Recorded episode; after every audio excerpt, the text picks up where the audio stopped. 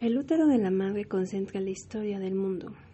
La mujer es la portadora de toda la información del pasado. Por eso, sanar nuestro vínculo con mamá a su vez significa purificar las heridas antiguas de la humanidad. El espermatozoide del hombre transmite la historia del mundo.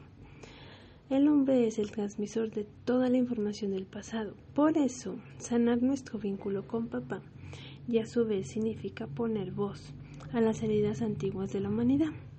Somos hoy el resultado de lo que vivieron y sintieron, y todos los que nacieron antes que nosotros. Toda persona es un campo de información que a su vez está comunicado por dos grandes campos de registro histórico, la historia de las mujeres y la historia de los hombres.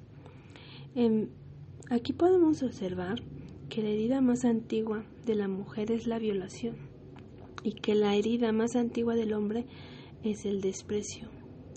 ¿Qué ocurre cuando una persona se posiciona al lado de la herida femenina o de la herida masculina? Generalmente la mujer por biología resuena con el alma de las mujeres y desde aquí seguirá rechazando al hombre reviviendo el dolor antiguo en el presente y llevándolo al futuro, a sus descendientes. Generalmente el hombre por biología resuena con el alma de los hombres y desde aquí seguirá rechazando a la mujer, reviviendo el dolor antiguo en el presente y llevándolo al futuro a sus descendientes. ¿Cuál es la solución?